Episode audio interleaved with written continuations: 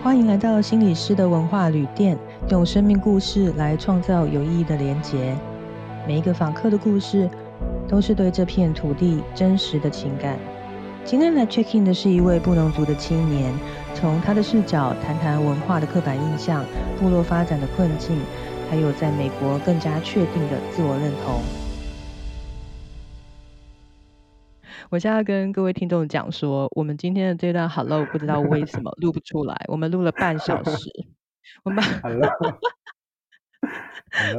没有办法 Say Hello，What's going on？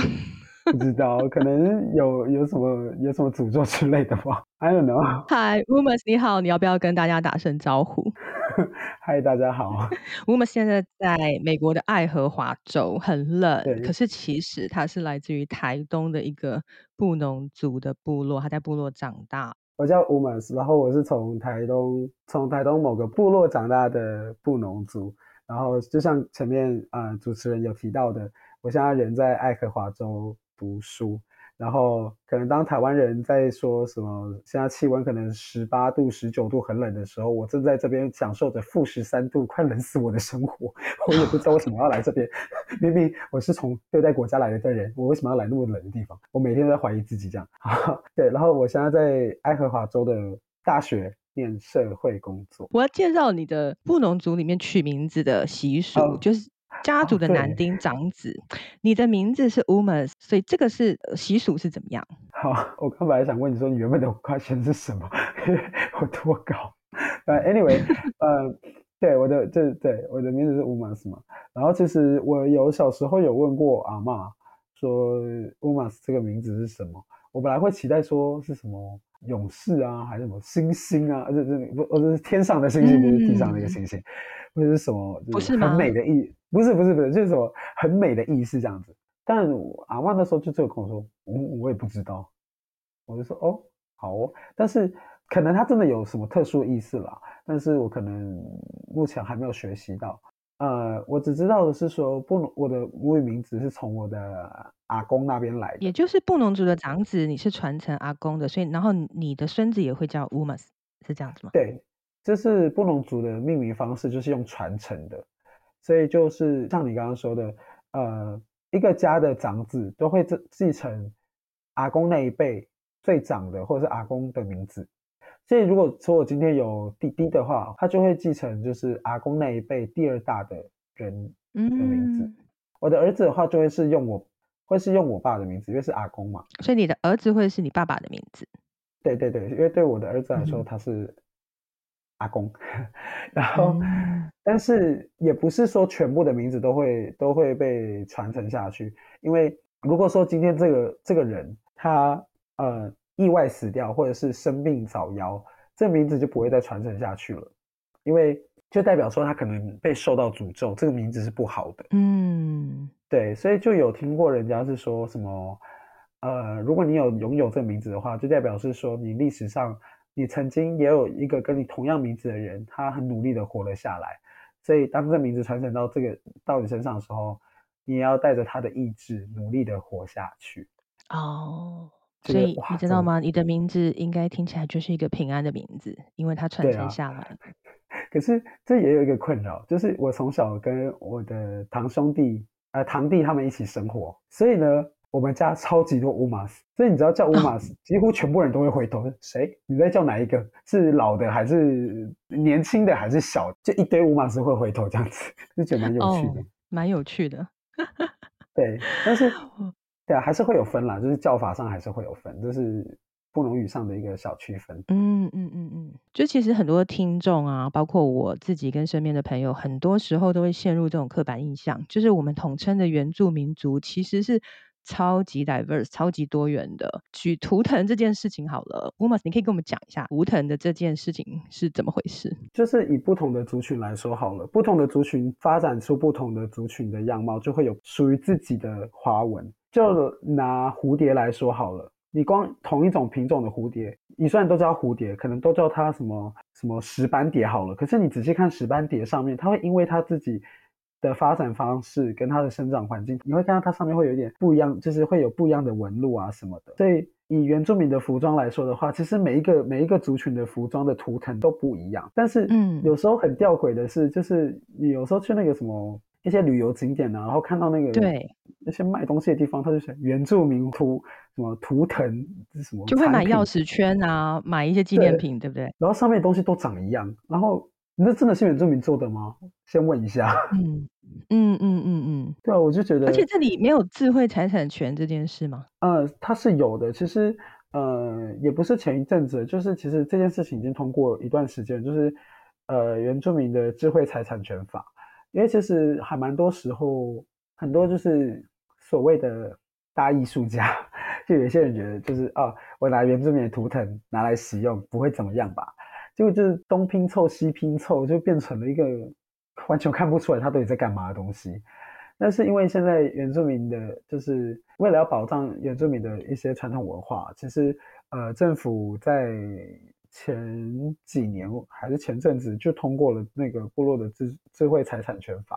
所以有一些有一些图腾其实是有被拿去做登记的，可以登记注册，对不对？对，就是当你在公开要使用某个图腾的时候，你就必须要去跟当地部落取得当地部落的族人同意。可是这里我有个问题，你同样是布农族，每一个部落对于那个图腾，哪些图腾要拿去登记，他们是意见一致的吗？其实这就是一个蛮蛮有趣的地方，就是其实。就像我说的，虽然族群上来说好了，每个族群都有不同属于自己调性的花纹跟图腾，但是在同一个族群里面，每一个部落也会因为自己的文化，或者是因为以前就是就是有点像是部落级国家的概念，所以每一个不同的部落就是等于自己的王朝。他们其实虽然在同一个种族的框架下，它其实大家的花纹也会稍稍微的有一些不同，然后也会有一些不同的色彩搭配。所以有些时候，就是有去申请那个智慧财产的那些图腾，其实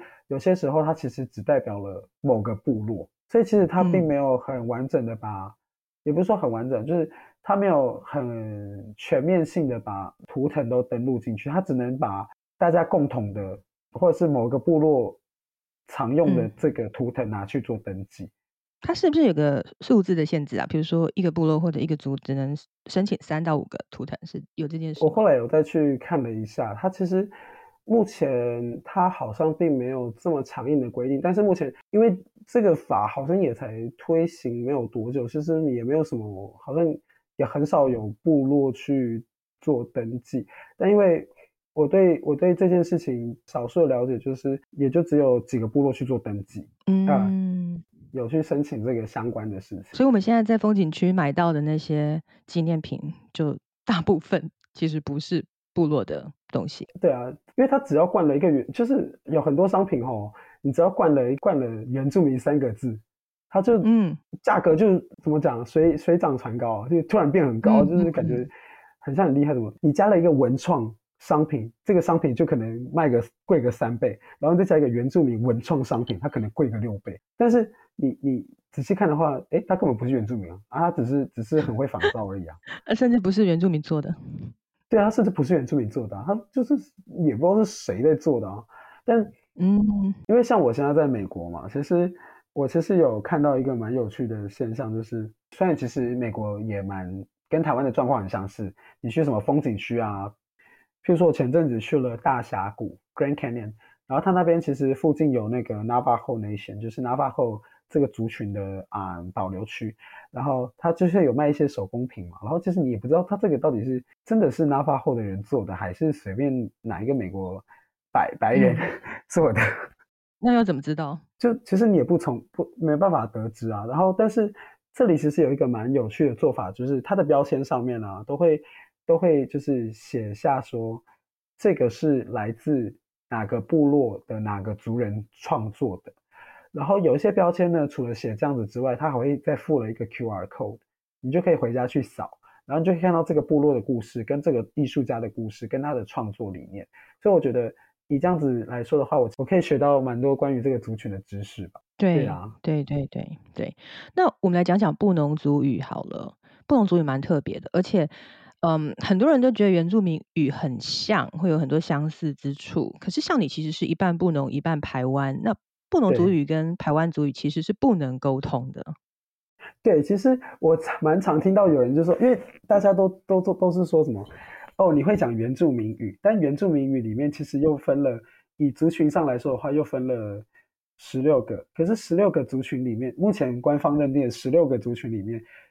每一个族群又有在细分不同的方言。以布农族来说好了，布农语里面其实就有在细分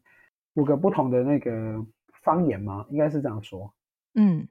就是依照地区性的不同，其实就还会再分为，呃，最多人使用的。等下我讲说是六个，应该是六个。嗯哼，最主要的就是菌群布农语，它对菌群布农语，然后卵群布农语、单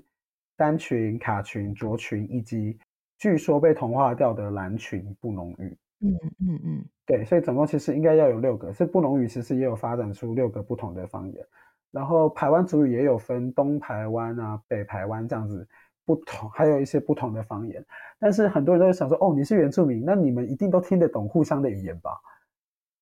其实不是。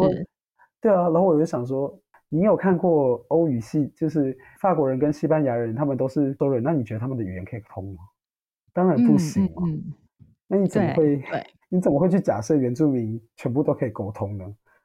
而且布农族语的文法很有趣，耶，它跟汉语比较不像，它跟英文比较像，是这样吗？对，它有些时候其实仔细去思考的时候，因为当你在使用一个语言的时候，其实你不太会去在在意它的文法，就像你就讲不太会想对啊，对，也不会想说哦，我这个是讲主词还是副词还是这是受词，我自己到现在还是搞不清楚中文到底有没有文法这件事情。但是以布农语来说的话，可以很确定的，你把它直翻成中文，其实蛮跟中文的语句结构很不相近。就譬如说，还蛮多人在想要学布农语，除了你好、谢谢、再见之外，其实还蛮多人都会想要学的布农语，就是我喜欢你这这个这句的布农语。像是就说，呃，我喜欢你这句话呢，是我就是啊什么主词哦，主词，然后喜欢是。动词，然后你是受词嘛，所以它就是一个很经典的主动主词、动词、受词这样。嗯嗯嗯。可是，在布农语来说的话，布农语是马 v 马 s i g i n su，马 v 马是喜欢的意思 s i g i n 是我的意思，su 是你的意思，所以他是喜欢我你。对，他是喜欢我你，它是一个，它就变成哦，动词、主词、受词。嗯嗯嗯，它是一个蛮蛮有趣的一个语言结构。那你在你在刚开始学英文的时候，会不会突然觉得哦很惊艳，居然有一个语言的文法跟我这么像？其实我根本没有没有发觉，因为就像我前面说的，当你习惯习惯了一个语言的时候，你其实根本不会去在乎在意它的文法。我我在对照中文跟英文的时候，我其实也不会想说哦中文有没有这个呃这个这个文法语句结构跟。呃，英文的这个结构跟中文有没有相似？这样子。你小学的时候有母语课吗？有啊，有啊，有。我们国小时候有母语课，以前都有那个什么九阶教材，然后母语老师就会带着，就是以前小一的话，小一的课本里面都是都会教一些简单的歌，一些童谣哦。哦。然后印象深刻的歌是什么？印象深刻的歌哦，可能是蚂蚁歌吧。蚂蚁歌。对，但我没有要唱的意思，因为我现在感冒。你可以唱啊。没有没有，我现在感冒，我现在很不好发声，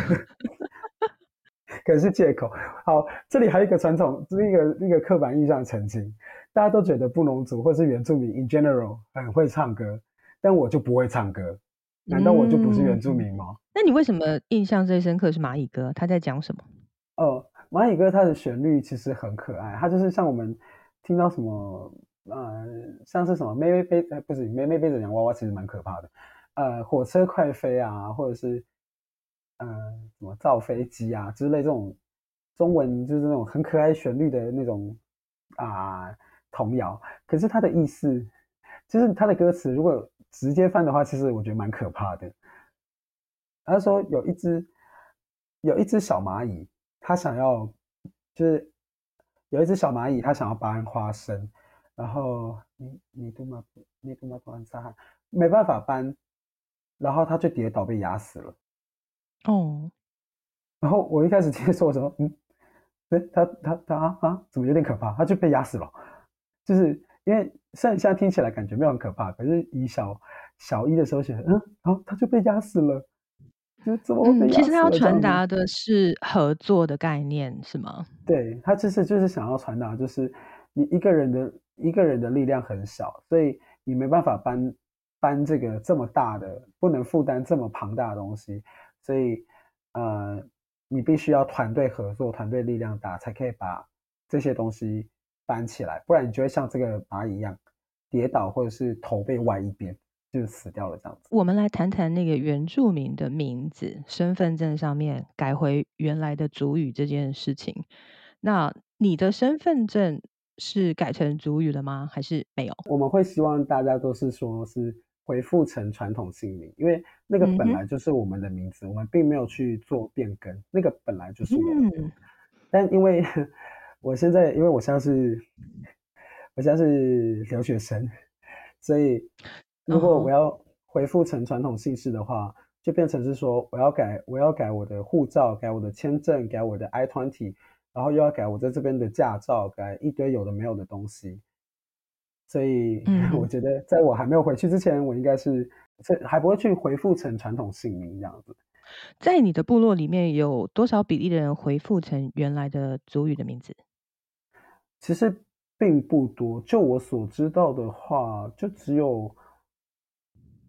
一两三个哥哥姐姐有回复成传统姓名。那原因是什么呢？原因其实有很多，第一个就是因为大家其实对原住民语名字其实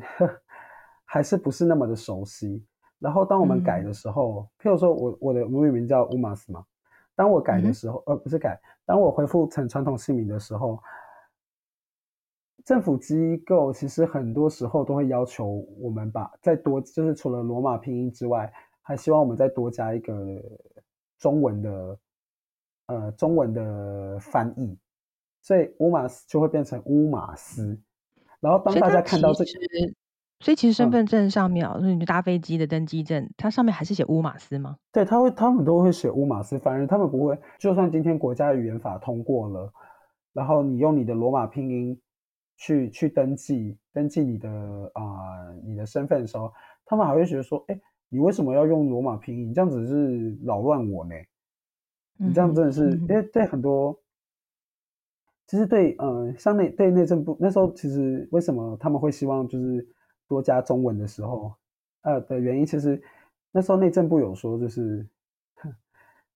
呃，内政部的理由是说，因为这样子会影响社会认知的困难，因为大家看到这个名字的时候就想说，啊，你是谁？为什么为什么用这个罗马拼音？这样会造成社会认知上的困难。可是我对于这件事情就真的很有意见，因为前阵子不是有那个鲑鱼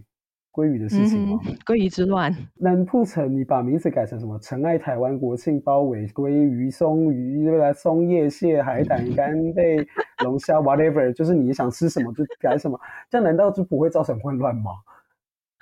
可能不会混乱，但所以为什么是会肚子。为什么改鲑鱼可以，可是改回我的乌马斯不不行？对啊，虽然可能不会造成混乱，但可能真的会肚子饿之类的。我我是觉得真的有点，我我是不懂啦，为什么我只是变成，我只是把它改成就是罗马拼音，因为有一些中文字就没有办法发出这个音啊，啊，为什么我我就没有办法改啊？鲑鱼啊不就不能用这个呃传统姓名去做？为什么鲑鱼就可以？对，为什么鲑鱼可以？是内政部的人想要吃鲑鱼吗？是有人想吃鲑鱼，所以这样子吗？所以它不会造成认知混乱吗？还是其实是这是一场官商勾结的游戏？完了，我会被小哎，所以，所以那个多元语言法，其实它是两年前政府颁布的？二零一九年的时候有总统的，哎，我记得应该是总统的行政命令吧，如果有错的话，就对，嗯我记得是一百零八年的一月九号，嗯哼嗯哼。对，然那这个言法颁布之后，你觉得对于呃原住民传统语言的传承跟保留，它实际上的帮助是什么？是我并没有觉得有太多的帮助吧。它只是其实，我觉得国家语言法它其实最主要，我目前我这对于这个法案，其实我只我对于我的了解来说，它目前就只是把除了中文之外，然后他把呃闽南呃闽南语啊，闽南语里面分了什么南部腔、北部腔什么什么腔什么的，然后客家话的四线腔什么什么什么的，然后原住民语、阿美族语啊、泰雅族语，然后一直到是呃卡纳卡纳富族的语言。总共四十二个语言，包含台湾手语哦，全部都列为手语都有过，嗯对，手语都有，都把它列为就是台湾的国家语言，因为他想要就是，嗯，他想要做到的事情就是可以，呃，让语言，让就是很多面临危机的语言可以得到永续、永续传承的发展，然后可以保障每个语言都是在同等的位阶。就不会说哪一些语言就特别的高级，哪些语言就特别的没有那么高级。这个理念非常好，但是听起来它的帮助不大。为什么？就是我我自己觉得啦，就是就像前阵子大家一直在吵的那个啊，双语国家，然后有些人就是论点是说母语就应该在家学，然后不该在学校学。可是为什么？为什么母语只能在家学？难不成？我在学校没办法学到吗？它不是跟中文，那为什么英文英文就应该要在学校学呢？它不是语言，它不是国家语言啊。难不成只是因为你觉得，就是你觉得英文是国际化的目标，所以它就比较优越，每个人就应该在学校学吗？难不成原住民语就不够重要，所以它不够格在学校被教吗？嗯哼，对，就是机票跟那个护照，它只能有中文跟英文，但是为什么不能有原住民语？对，但是其实现在国家语言发展法其实也保障了，其实一件事情就是在护照上其实是可以登记成，现在是可以了。现在，因为我知道有我有认识的朋友，现在把它就是在英文名字上面，就是譬如说，呃，我们出呃，就是护照上不是一行中文嘛，然后还有一个英文的那个，嗯，英文的名字嘛，然后英文名字那一行是可以用罗马拼音的。嗯嗯嗯嗯嗯。对，就是我记得好像有一行可以变成罗马拼音，可是中文那一栏还是只能用中文汉语拼音。嗯哼，对啊，其实就是换了一一个部分，但其实其他还是以汉语为主观。对，大家还是觉得说，哦，还是中文比较优先啦，因为毕竟是什么，这是这是我们我们官方语言，但明明就已经通过了国家语言法，那为什么没有办法？做这件事情，就像啊，我突然想到，前阵子有一个议员在咨询，他是用台语全程台语做咨询，可是因为不是每个议员都会讲台语嘛，所以他就找了翻，他就还事前先联络了翻译哦，所以就是直接现场口译，就是台语翻成中文这样子口译。嗯，反正就是某一个议员，他就是就是主张说，既然国家语言法都通过了，台语理当来说也应该可以登在这个议会殿堂里面。可是，就有人就说：“哎，立法呃，议会不是给你练习台语的地方，哎，你为什么要在这边讲台语？”啊，有些人还是说：“你凭什么可以在这边讲台语什么的？”所以其实还是可以看得出来，就算这个法通过了，普遍大众还是不会想要去，不会去改变那个认知，还是觉得说：“哦，还是中文比较好啊，还是英文比较好啊？”就是有语言上的呃 privilege 那个呃。优越程度就是啊，中文最好啊，英文最好啊，什么？不过其实语言是语言，只是文化的一部分。我们谈的是语言，但是文化的摧毁，其实这也是一件蛮令人觉得遗憾的事情。就是很多原住民的父母其实是到外地去工作的，所以他的小孩其实没有那个机会可以去传承那个文化。没错，就是刚好就是像老一辈的阿公阿妈他们，因为。他们就是真的是从小那个年代，其实还没有国语运动，并没有那么强迫的时候，他们其实，在部落还是会讲，还是使用母语的。可是到了我们爸爸妈妈那一代，就是三十四十几岁的那一代中壮年吗？应该算是中壮年。他们因为刚好历经了，就是在学校必须只能讲中文，然后加上因为整个产业结构的改变，然后部落可以提供的工作机会减少，所以。形成了他们必须得到大都市去寻找工作，所以反而有时候他们这一代的，也不是说他们全部都不会，但是有部分的这个年代出生的长辈们，他们就可能台语还比较好这样子，嗯，可能之后也习惯了在都市的生活，所以他们的小孩子在都市里面出生长大，所以也不见得说他们会讲原住民语，或者是会知道关于自己族群的文化。所以他们只知道他们是原住民，然后他们就不知道什么是什么。嗯，这跟你现在念社工有没有关系？为什么你会喜欢社工？其实我会喜欢社工，其实是有一部分是来自于我家庭背景的关系啦。然后我只是希望我可以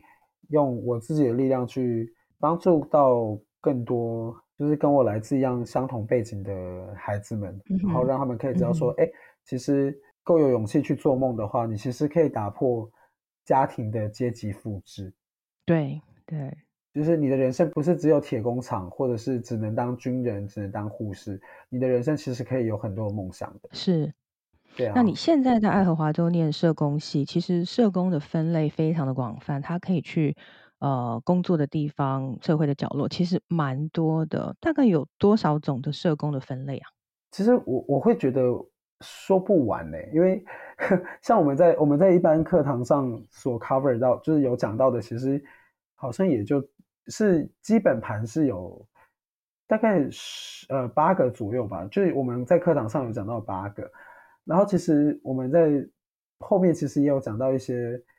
比较不常见的、比较 special 一点的社工，像比如说比较常见的，好了，比较常见的社工可能出现在学校啊。然后医院啊，一些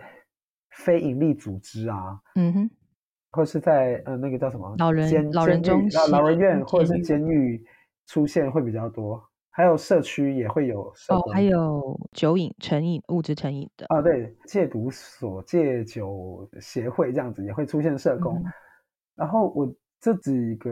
礼拜，我们有学到一个我觉得蛮酷的社工，叫做。图书馆社工，嗯嗯，就是哎，怎么会有社工在图书馆？那他是要干嘛的？就是他最主要就是说，因为图书馆是每个人不管你的身份位阶都可以去的一个地方，他就是欢迎每个人。然后图书馆社工他是驻点在图书馆，不管你是谁，你只要来，然后你就是社工就可以提供他们帮助。比如说你啊，你是移民好了，你今天只会讲西班牙文，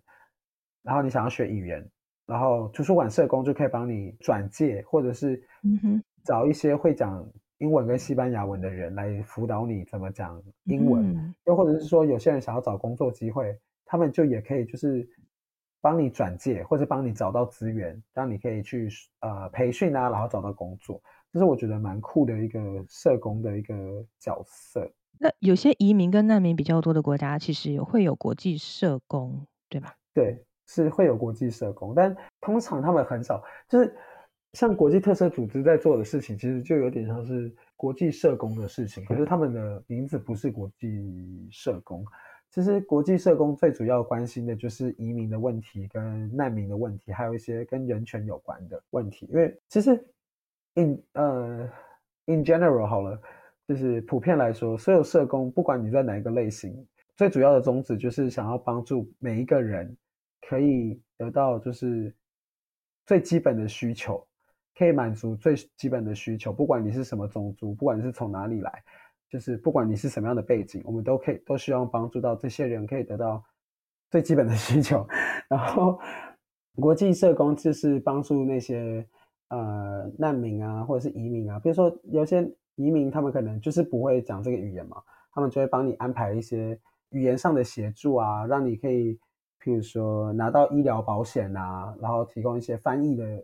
或者是说帮你找到，就是帮你协助你找到工作这样子。然后难民的话，可能就是会提供他们住的地方、吃的地东西，然后协助他们可能日后的一些生活这样子。这是国际社工。那如果有一天你想要回去部落工作了，那嗯，部落的文化复兴其实需要一个 organizer。你觉得里面哪一个类型是最息息相关的呢？我觉得最相关的是 community social work，它就是中文翻译叫做，它可以叫做社区工作或者是社区实践。然后我也是学到了，就是前几个礼拜学到了这个东西之后，我才知道说原来台湾有。社区实践协会，嗯嗯，不然的话，其实我一直一直都不知道他们到底 台湾是不是有这个东西，因为感觉就是什么美国很 fancy 的名词啊，不知道到底有没有台湾有没有。但原来我后来才发现，哦，台湾有这些有这个东西。那社区实践就社工，他如果回到社区会做哪些事呢？我们就是把社区当成人，他们其实就是把社区当成他们的个案，然后就是针对这个社区应该需要什么事情，然后去做评估啊，然后是说，就有点像是你在看病人嘛，就是觉得哦，他哪里有病痛。就可能说他的膝盖痛啊，他有痛风啊之类的，他们就要提供，就是提供，就是帮他诊断完之后呢，帮他做一些呃评估，然后帮他找到最适合的方式去解决他这个痛风的问题。就譬如说，有一些有一些什么废弃的公园好了，就要评估说，哎，这个公园我可不可以？这个空地已经废弃了，我是不是可以有一些比较有效的方式，去让它变得。更好，或者是呃重新再建造一个公园，让小朋友都可以有一个地方可以去玩。又或者是说，有些有些部落可能它的整体上来说，小朋友的学习动力没有那么强，所以可能就会提供就是一些课后的一些帮助的的课程，课后辅导，哦对课后辅导这样之类的。嗯哼，那有没有什么样的社会事件印象中的，是因为部落没有一个 organizer 这个角色，然后才会有这样子的事件？我其实有想到，就是资本的光电案。嗯嗯，其实资本光电案就是讲简单一点，就是县政府呢，他就直接就是并没有透过资商，就是部落资商，然后直接就是。就是直接把这个湿地、资本湿地，直接就是框列，就是直接框列起来，然后，嗯，直接让厂商驻场了，就直接把这个这个土地拿走。要做什么感觉就是开发成一开始是有人是讲说是要做跟迪士尼有关的东西哦，迪士尼，我以为是跟太阳能有发电有关。就这一开始是有人是说要做迪士尼啊，这是我听到的啦，但我不知道，但我知道是光电。但是因为这个资本湿地其实涉及到的东西，其实是跟社区生态嗯哼的东西，还有跟文化，就是其实它其实是被包含在卑南族的传传统领域里面。所以这个这个湿地的破坏，一旦破坏下去，除了是生态的浩劫之外呢，其实对于卑南族的文化上来说，可能造成呃冲击这样子。但是因为是部落对抗。政府跟财团，所以有些时候就变得非常部落，可能就是没有一个呃，没有一个组织组织性的人物，或者是一个知道该怎么去处理这件事情的团体或者是人们，然后出来站起来去去跟政府做协商。所以有些时候有一些常常看到的案例，就是部落其实不知道，他们只是想要就只知道说，哦，如果我同意这件事情了，我就拿得到钱。我就拿得到优惠，所以其实大家就是很常会被呃政府的花言巧语被骗，然后之后被发展成就是可能不太好的事情啊这样子。但是后来这个这个光电案的事情，其实后来因为刚好部落有一些有一些就是青年 朋友们，他们其实有发现说这件这整个整个那个呃政府跟财团在做。就是他们没有做部落，第一个他们就没有做部落智商嘛，他们没有问部落可不可以取得这个传统领域的东西。然后第二个就是他们其实用了很多很奇怪的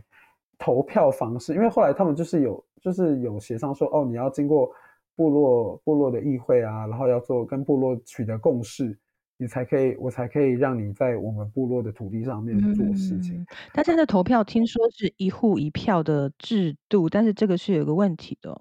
对他们其实是用的是呃家户投票制。家户投票指的是什么？应该是我先我先这样讲好了。他们其实里面最吊诡的，就是有三件事情很吊诡。整个事件我自己觉得最吊诡的三件事情，就是委托票、家户代表以及部落行政区域及。投票户不明增加是三个很很奇怪的问题，就是加户代表就是，反正就是有十八岁以上可以可以行使公民投票的权利，但是加户代表其实就是你一户只能代表一个人，只能有一个人代表。我不管你今天家里面有多少个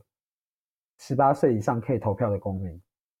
我一户只能有一个。然后委托票呢，就是。我只要取得这个这一户家人这一这个家人的同意，签名签字，我就可以拿着，我就可以代表这一户人家去投票了。嗯，然后部落行政区有个问题哦，对，这个问题非常大。然后又加上就是可能卡达蒂布部落其实是有有呃几个部落合在一起，就是基本有三个，哎，三个还是两个部落合在一起。可是，在投这个光电案的时候，突然又增加了一个原本不是卡达蒂布部落的的部落，然后加进来投票，然后又或者是说什么突然怎么多了这个户口这样子，这里怎么突然又多了一户来投票这样子，所以就是变成是说是。政府跟财团在玩那个游戏，在玩法律上的游戏，所以想当然尔啊，就是当然是厂商直接获得获得全面，就是获得胜利，压倒性的胜利啊。嗯，所以后来这些哥哥姐姐他们这些青年，他们就有组，就是跟部落的那个，他们叫做呃拉汉，就是卑南族的。呃，领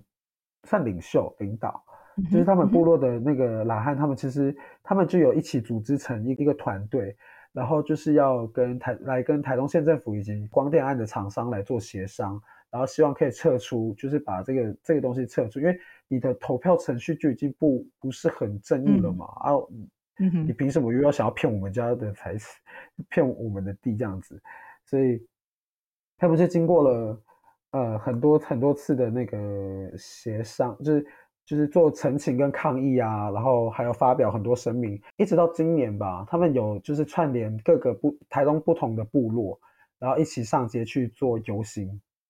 来让台东县政府听到，就是因为台东县政府就是处在一个就是一直用延展的方法，就是说我在继续延期这件事情，我在继续延期，就是一直在逃避这件事情，所以嗯哼。他我忘记是延期到第几次的时候，刚好他就有串联这个卡达蒂布部落就有串联各个不同的部落，然后来一起在街头上来游行，然后让大家看到这个诉求。然后我当时也有去，